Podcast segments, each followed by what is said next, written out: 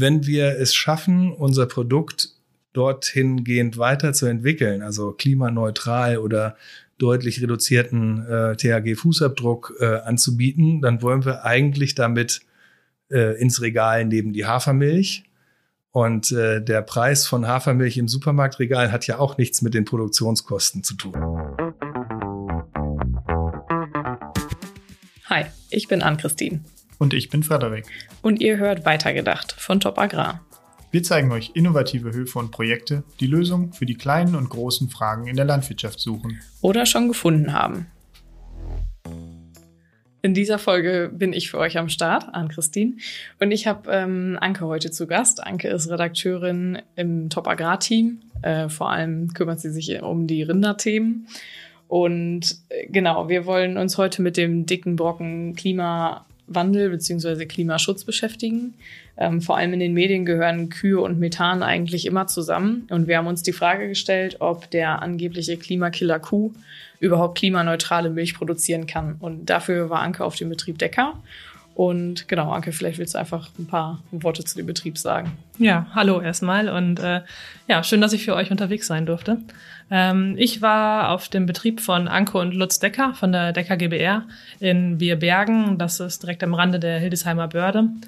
Und der, ähm, ja, die beiden bewirtschaften einen Betrieb mit 270 Milchkühen, 220 Hektar landwirtschaftlicher Nutzfläche und einer ähm, Biogasanlage mit drei Megawatt Leistung. Und das Besondere ist halt eben, dass sie sich schon seit einigen Jahren mit regenerativer Landwirtschaft beschäftigen und auch sich sozusagen als Ziel gesetzt haben, ähm, klimaneutral Milch zu produzieren.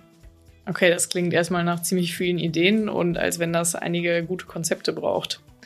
Ja, es war auf jeden Fall auch super spannend, dass man merkt, dass ähm, die beiden sich da halt viele Gedanken zu machen und eigentlich hätten wir noch stundenlang so weiterreden können und ich hätte gerne ähm, an vielen Stellen noch mal ein bisschen näher nach, äh, nachgehakt und weitergefragt. Ähm, genau.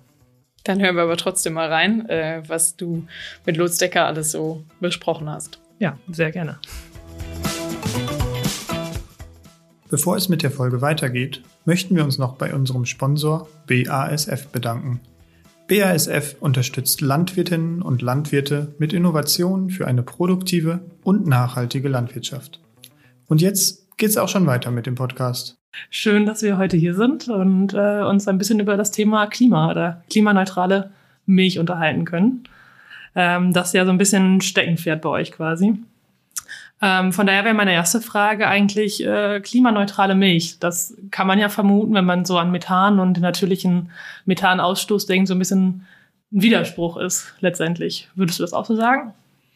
Ja, wir sind ja ein Stück weit ähm, beeinflusst durch die allgemeinen äh, Medienmeinungen und was uns dort als äh, wissenschaftliche Ergebnisse präsentiert werden. Und äh, daran angelehnt ähm, kann man dann in der ganz praktischen Landwirtschaft ähm, eigentlich immer nur überlegen, was ist hier eigentlich der engste Punkt.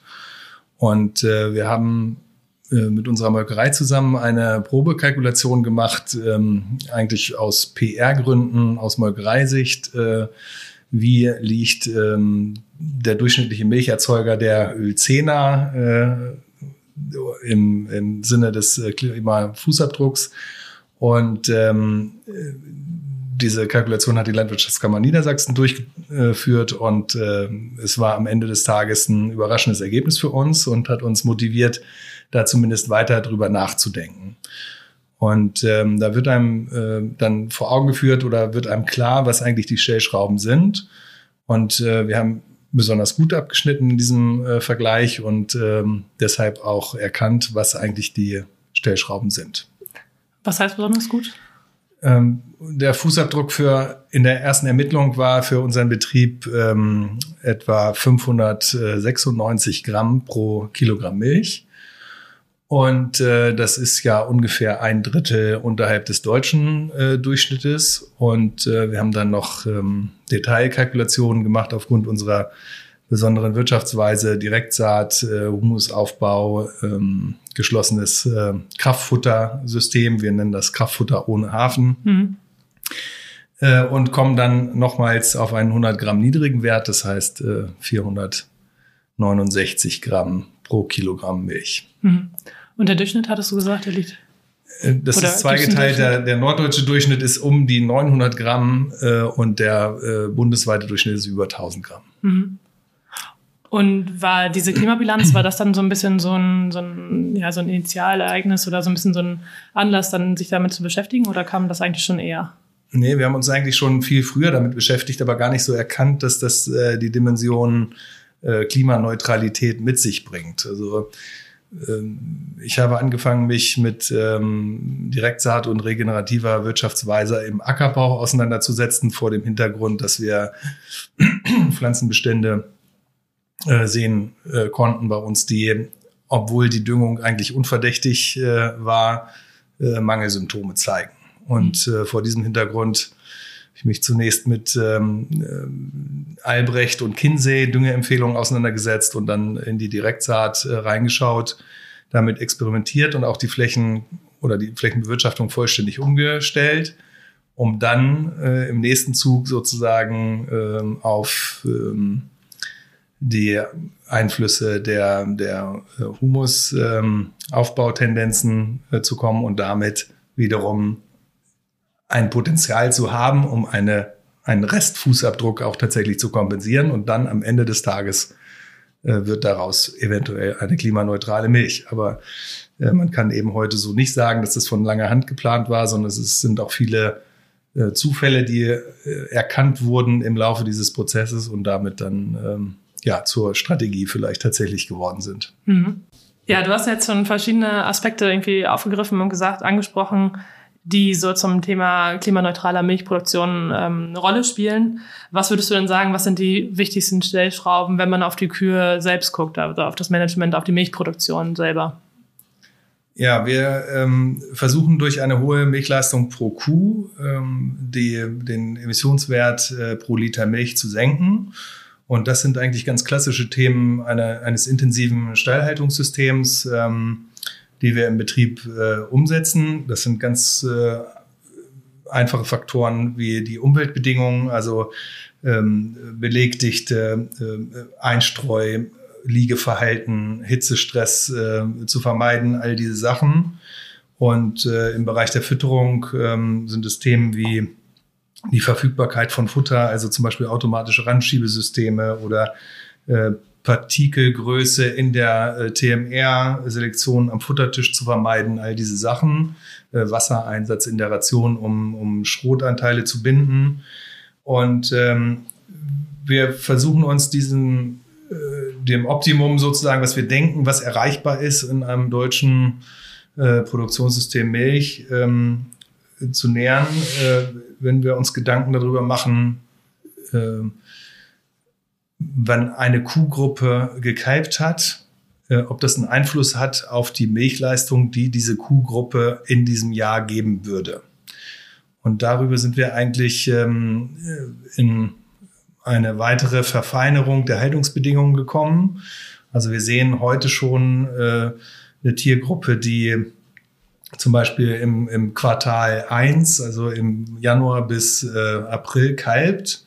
Äh, das ist eine äh, Kuhgruppe, die eine sehr hohe Milchleistung hat, weil sie zum Beispiel einen äh, vorgelagerten, also mit ausreichend Lagerdauer versehene Maisilage frisst und äh, gleichzeitig ihren Laktationshöhepunkt vor dem Hitzestress des Sommers hat mhm. und damit äh, relativ uneingeschränkt ein sehr, sehr hohes Leistungsniveau erreicht und am Ende des Tages 16.000 äh, Liter Milch hier im Betrieb gibt, mhm. wohingegen ein, eine Kuhgruppe in Quartal 3 äh, abgekalbt ähm, zu kämpfen hat mit einer frischen Maisilage vor ihrem Laktationshöhepunkt und direkt nach der Abkalbung oder vielleicht sogar in der Trockenstehphase mit heißen äh, Umgebungstemperaturen und äh, damit äh, im Grunde genommen zwei bis 3.000 Liter Milch weniger gibt. Also andere Startbedingungen. Sozusagen. Andere Startbedingungen oder auch andere natürliche Bedingungen während der äh, Laktationsdauer und damit ähm, kann einem dann eben auch klar werden, was die Stellschrauben und Aufgaben der Zukunft sind, um mhm. äh, das weiter zu vergleichmäßigen. Nicht? Also einerseits ist ja dann immer die Frage, ähm, wollen wir da weiter pushen? Ähm, wollen wir einfach äh, Milchleistung steigern oder ähm, bremsen wir vielleicht auch an der einen oder anderen Stelle oder nivellieren die Bedingungen und haben mit weniger äh, Kraftfutteraufwand eine insgesamt höhere Herdenleistung, weil wir andere Engpunkte, wo es äh, klemmt im, im Leben einer Milchkuh, äh, den Einfluss verringern oder eliminieren können. Mhm. Und äh, das sind ganz klassische Themen der Tierhaltung, die eigentlich jeder Milchviehhalter für sich genommen erstmal ähm, als Aufgabe hat und zu analysieren und äh, zu gucken, ob man dort weiterkommt. Aber es wird einem eben auch klar, äh, dass das Leistungsvermögen der Tiere äh, eigentlich in der in dem Herdendurchschnitt ähm, kaum äh, wiedergegeben wird, sondern ähm, es ist nur die Summe der einzelnen äh, Jahreszeiten, Effekte sozusagen auf die Tierhaltungsbedingungen, äh, die sich dann irgendwie mit einer mehr oder weniger großen Spreizung in einer Durchschnittsleistung ähm, widerspiegeln. Also mhm. wir gucken da weiter detailliert ins Jahr und versuchen, äh, diese Schwachstellen zu finden und damit eben auch eine weitere Leistungssteigerung und damit dann als letzte Konsequenz auch einen verringerten äh, THG-Fußabdruck zu erreichen. Genau, also das ist, hört sich auf jeden Fall schon sehr durchdacht und sehr kleine Stellschrauben, in denen ihr arbeitet an.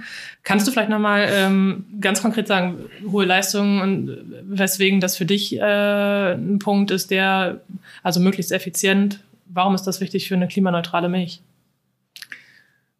Ja, die, ähm, die Emission pro Kuh ist weitestgehend konstant. Und je mehr Milch ich pro Kuh in der Erzeugung habe, desto geringer ist der Fußabdruck. Das fängt an mit der Pansenfunktion, aber auch mit der Güllemenge, äh, Methanemissionen, äh, Ammoniakemissionen, äh, mhm. der ganze äh, Bereich ähm, ist deutlich günstiger mit weniger Kühen, mit einer hohen Milchleistung.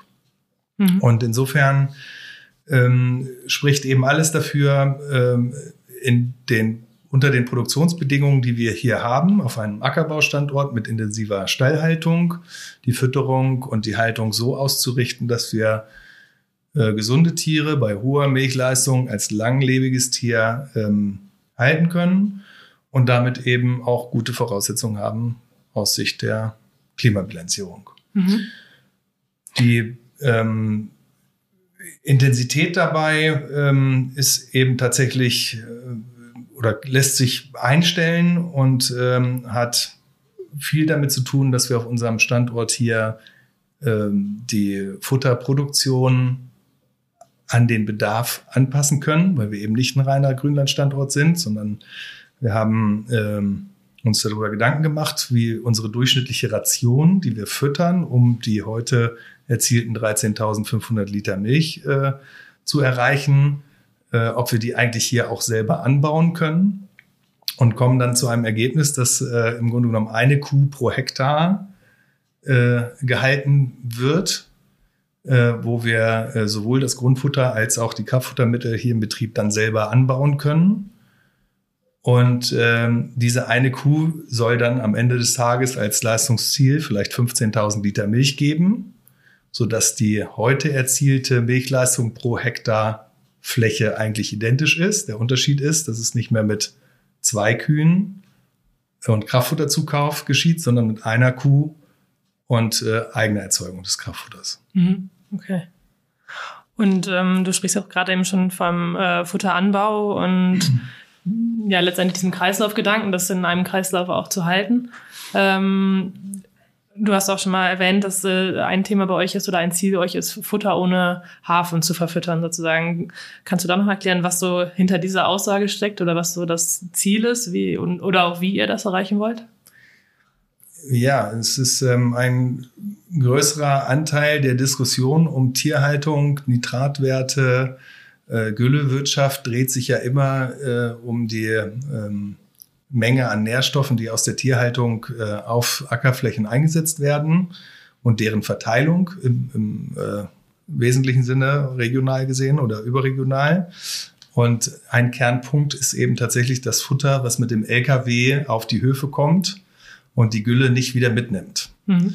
Also dieser Kreislauf, der eigentlich, ich sage jetzt einfach mal, in einem Gutsbetrieb ähm, äh, mit äh, 200 Kühen vor äh, vielleicht annähernd 100 Jahren äh, irgendwo in äh, Mecklenburg-Vorpommern oder ähnliches ähm, äh, schon Standard war, dass dort sämtliche Futtermittel für die damals schon vielen Kühe angebaut wurden und natürlich der Dünger auf den eigenen Flächen eingesetzt wurde.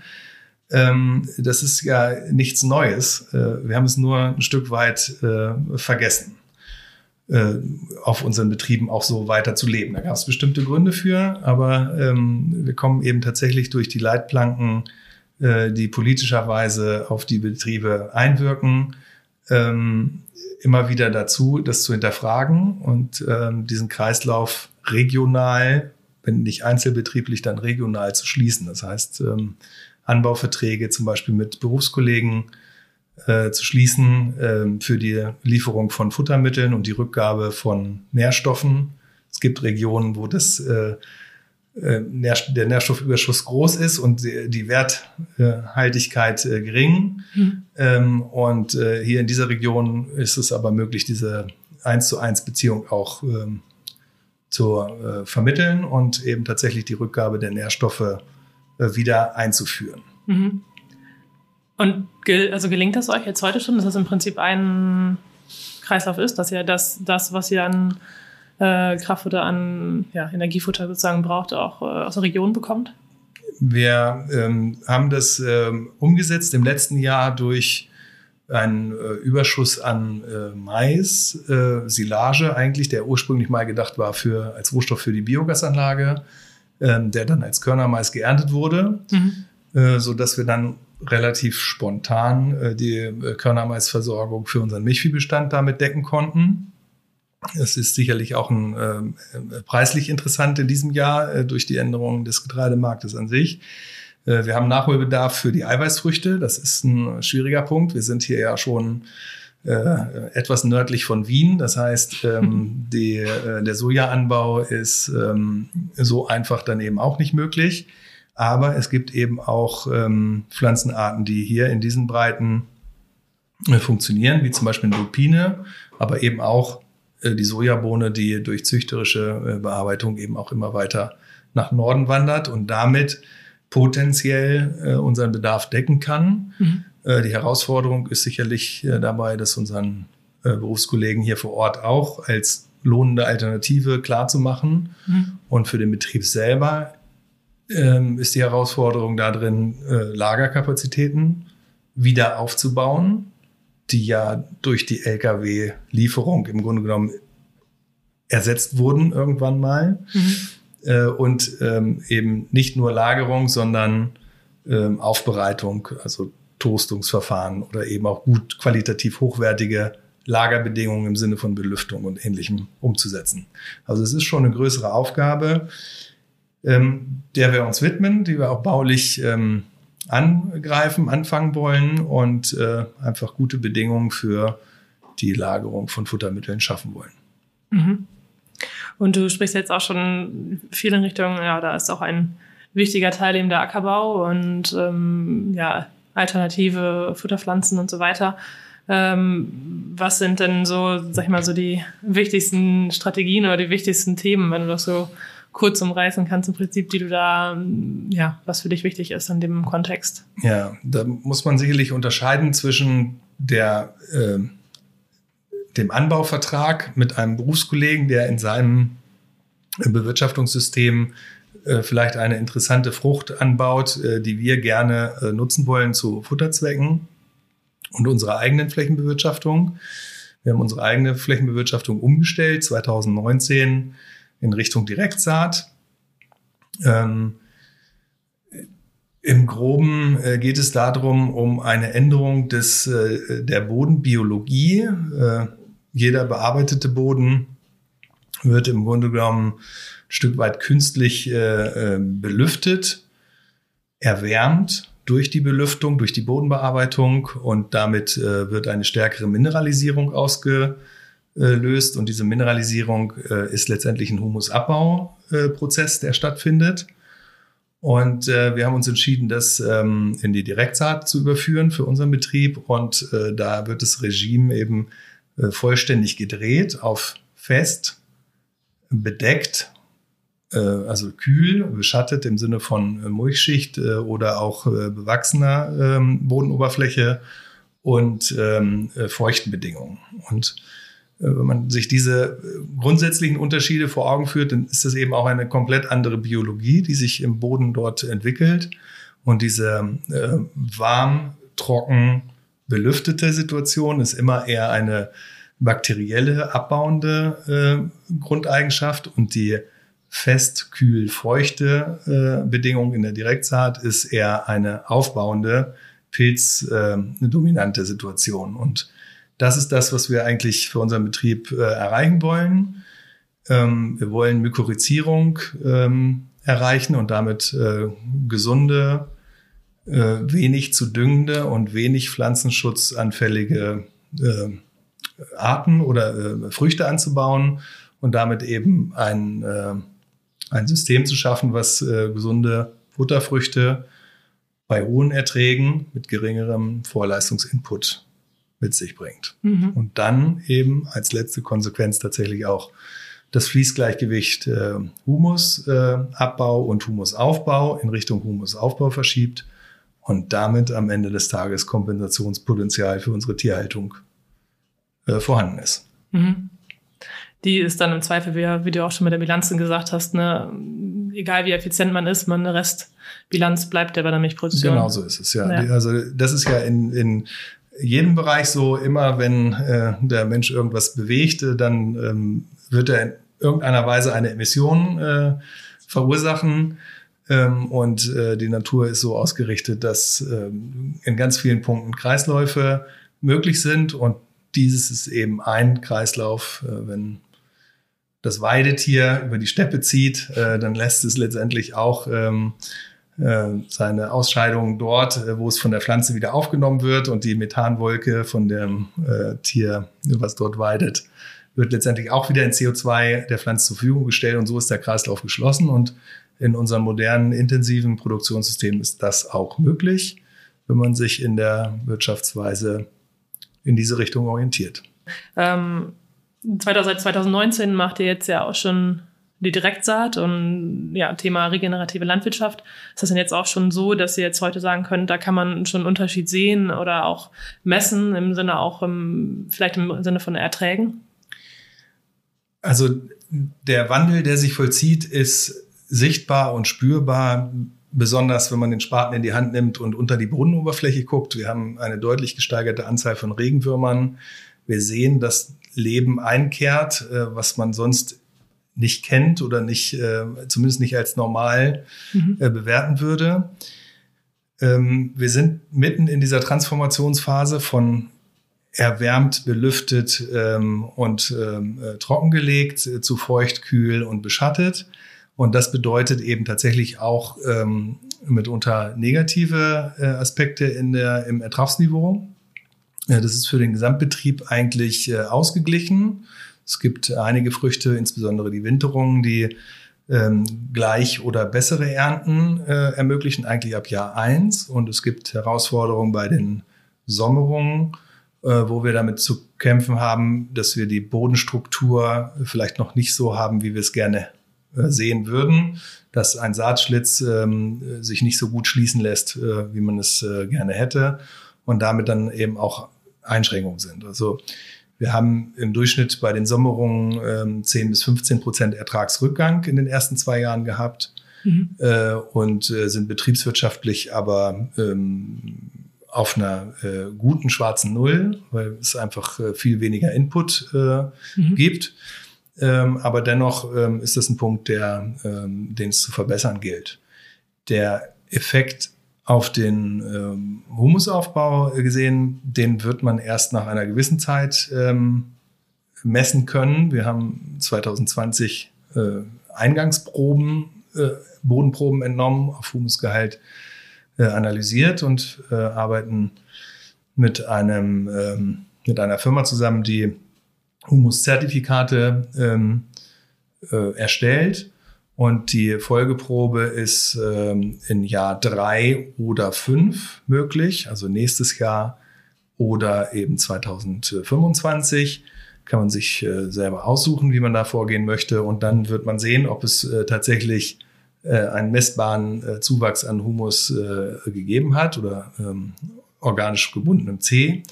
Es ist aber doch relativ wahrscheinlich. Also es gibt ja viele Beispiele, die äh, nahelegen, dass das äh, möglich ist und erreicht wird. Mhm.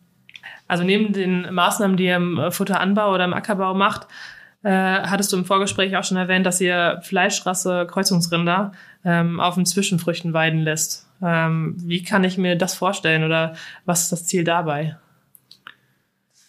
Ja, ein Teil der, ähm, des Systems regenerative Landwirtschaft ähm, beruht ja darauf, dass man ähm, 365 Tage im Jahr eine lebende Wurzel im Boden stecken haben möchte. Und äh, das bedeutet, dass nach jeder Hauptfrucht eine Zwischenfrucht äh, angebaut wird. Und äh, das verursacht ja in erster Linie erstmal Kosten. Und ähm, die Beweidung von Zwischenfrüchten mit Fleischrindern ähm, ist einfach eine Idee, äh, diese Kosten, diese sowieso da Kosten, kann man ja fast sagen, in dem System Zwischenfruchtanbau äh, ähm, umzusetzen in Kilogramm Lebendmasse und letztendlich in äh, vermarktungsfähiges Fleisch. Und äh, das ist der einer der Gründe, warum wir gesagt haben, okay, das probieren wir einfach mal, weil wir diese weiblichen Kreuzungsrinder hier ja sowieso im Betrieb haben und äh, haben uns überlegt, das äh, nach den Prinzipien des äh, Mobgrazing äh, zu machen, also sprich äh, kleine Parzelle mit vielen Tieren, also eine hohe Beweidungsdichte für eine sehr kurze Zeit, also mit laufendem Parzellenwechsel äh, zu beweiden und damit eben sowohl die ackerbaulichen Ziele mit den tierernährerischen ähm, äh, Zielen in Einklang zu bringen und haben damit im letzten Herbst begonnen und konnten das bis äh, Ende Dezember äh, durchführen und äh, werden das in diesem Jahr wiederholen. Äh, Im Idealfall eigentlich äh, für das gesamte Winterhalbjahr bis, ähm, äh, bis zur neuen Aussaat. Mhm. Und äh, ja, da gibt es Verfeinerungsmöglichkeiten äh, äh, oder auch Bedarf ähm, weil man sicherlich einen Teil ähm, der äh, Zwischenfrüchte an winterhart äh, ausgestalten muss, um einfach äh, in der Futtermenge über den Winter zu kommen. Aber das ist äh, ja eine Möglichkeit, eben tatsächlich dem äh, Erfordernis der äh, Bodenbedeckung einen wirtschaftlichen Nutzen zu geben. Mhm. Okay. Ähm, ja, Maßnahmen, die Emissionen minimieren sind ja oder reduzieren, sind ja, sag ich mal, die eine Seite von klimaneutraler Milch. Ähm, aber auch die Produktion von erneuerbarer Energie ist ja irgendwie ein wichtiger Teil. Ähm, ihr habt ja auch eine Biogasanlage. Ähm, welche Maßnahmen sind so rund um Thema erneuerbare Energien spielen hier eine Rolle im Betrieb? Ja, wir betreiben seit 2005 eine Biogasanlage, zunächst ähm, auf Basis unserer eigenen Fläche, eine Hofbiogasanlage mit ähm, 350 kW. Die ist dann stark gewachsen ähm, und äh, durch dieses Wachstum haben wir Anbauverträge mit anderen Berufskollegen gemacht, wovon wir heute im Grunde genommen profitieren, wenn wir darüber sprechen, auch den Kraftfutteranbau in äh, dieser Art und Weise zu organisieren. Äh, die Biogasanlage hat ähm, einen großen Vorteil. Sie nimmt die Wirtschaftsdünger ähm, aus der Tierhaltung auf nach ähm, sehr kurzer Zeit der Entstehung. Wir haben dadurch eine äh, deutlich verbesserte äh, Klimabilanzierung und können natürlich den wirtschaftlichen Nutzen daraus ziehen. Mhm. Wäre eine klimaneutrale Milch auch ohne Biogasanlage möglich? Es ist tatsächlich ein äh, größerer Faktor in der äh, Berechnung. Die, wie ist, äh, sind die Güllelager beschaffen? Äh, gasdichte Güllelagerung ist ein großer Punkt. Ich könnte es jetzt nicht direkt äh, beziffern, ob es äh, sich im Bereich von 100 bis 150 Gramm äh, CO2-Äquivalenten bewegt. Wenn es nicht der Fall ist, ist es in jedem Falle hilfreich. Mhm. Okay. Ähm, ja, du hast jetzt irgendwie ganz schön erklärt, irgendwie die vielen verschiedenen Stellschrauben und Aspekte von klimaneutraler Milch. Ähm, am Ende muss sich diese Maßnahmen müssen sich ja auch irgendwie äh, rechnen. Ähm, würdest du sagen, dass man durch die effizientere Bewirtschaftung letztendlich Kosten einspart? Oder ist es eher so, dass du sagen würdest, für diese Milch, die wir dann am Ende klimaneutral produzieren, brauchen wir einen Preisaufschlag? Und wie würdest du den beziffern? Eigentlich wollen wir gerne ähm, diese Argumentationskette durchbrechen. Mhm. Ähm, alle Entscheidungen, die wir seit 2019 getroffen haben für die Änderung unseres Bewirtschaftungssystems, der, des gesamten Betriebes von der Ackerfläche äh, bis zur ähm, äh, Tierhaltung mit dem äh, geschlossenen System aus Futtererzeugung und äh, Güllerückführung, auch mit anderen Betrieben in diesem Kreislauf integriert, ist alles etwas, was für sich genommen eine eigene betriebswirtschaftliche Entscheidung hat und sich tragen muss, ohne Mehrkosten im Vergleich zu der Futtermittellieferung äh, oder eben äh, mit äh, anderen Faktoren. Also äh, immer wenn ich äh, durch Direktsaat einen äh, Rückgang eines Ertrages habe, dann muss ich natürlich drüber nachdenken, äh, ob ich auf der anderen Seite so viel eingespart habe, wie das, was ich jetzt weniger äh, vielleicht geerntet habe. Ähm, und da können wir jetzt nach diesen drei Jahren im Grunde genommen eine sehr positive Bilanz ziehen, dass sich all das, was wir umgesetzt haben, selber trägt und eine eigene Betriebswirtschaft hat. Ähm, wenn wir es schaffen, unser Produkt dorthin gehend weiterzuentwickeln, also klimaneutral oder deutlich reduzierten äh, THG-Fußabdruck äh, anzubieten, dann wollen wir eigentlich damit äh, ins Regal neben die Hafermilch. Und äh, der Preis von Hafermilch im Supermarktregal hat ja auch nichts mit den Produktionskosten zu tun. Mhm. Und äh, insofern äh, bieten wir einen Weg an, äh, wie man landwirtschaftliche Milchproduktion äh, betreiben kann und äh, vergleichbare Zusatznutzen sozusagen stiften kann, die dann vielleicht einen tatsächlich höheren Preis äh, ermöglichen.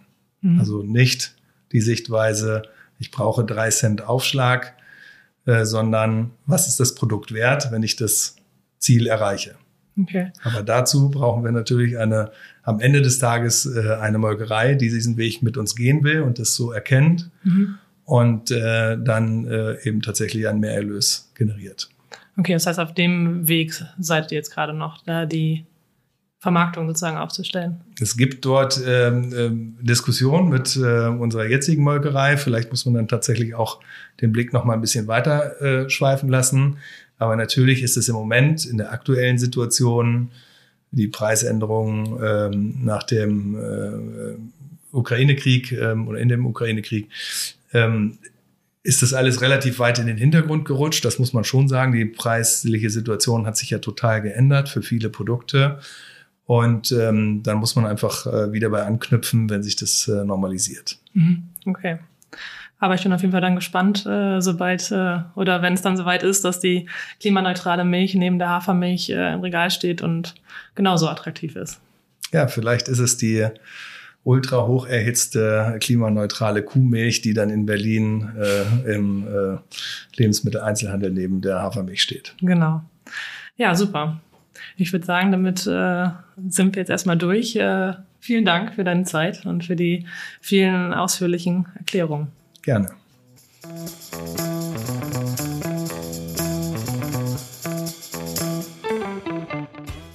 Wow, ganz schön viel Input. Ich kann gut nachvollziehen, was du zu Anfang gesagt hast. Ähm, gibt es denn jetzt im Nachhinein für dich noch irgendwelche Herausforderungen, die offen geblieben sind nach dem Gespräch?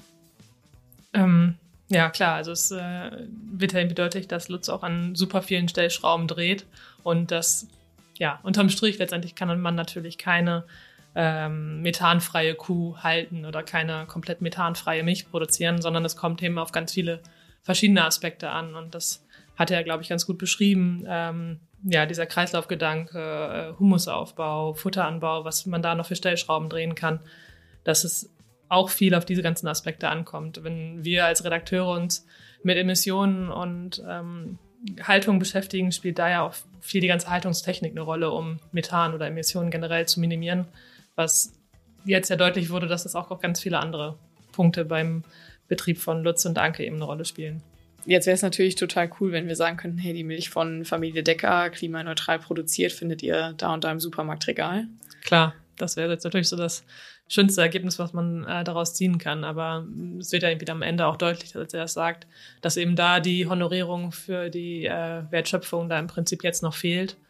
Aber da sind die ja auch dran oder auf dem Ziel und ja, vielleicht gelingt das ja zukünftig. Okay, hoffen wir, dass Anke und Lutz Decker ihre Milch äh, auch noch klimaneutral im, irgendwann im Regal stehen haben, vielleicht neben der Hafermilch. Genau, Anke, vielen Dank, dass du auf den Betrieb gefahren bist und so tolle Eindrücke mitgebracht hast. Ich glaube, das war ziemlich spannend. Ja, sehr gerne. Das war es auf jeden Fall. In der nächsten Folge geht es um den Bereich Landtechnik und wie sich Boden möglichst wassersparend bearbeiten lässt. Wenn es euch gefallen hat, gebt uns ein paar Sterne, wo immer ihr uns hört. Und falls ihr mehr zu den Folgen wissen wollt, schaut doch mal auf den Top Agrar Accounts bei Instagram und Co vorbei oder auf unserer Website. Die Links dazu findet ihr in den Show Notes. Ansonsten sind wir jetzt weg. Bis bald. Bye.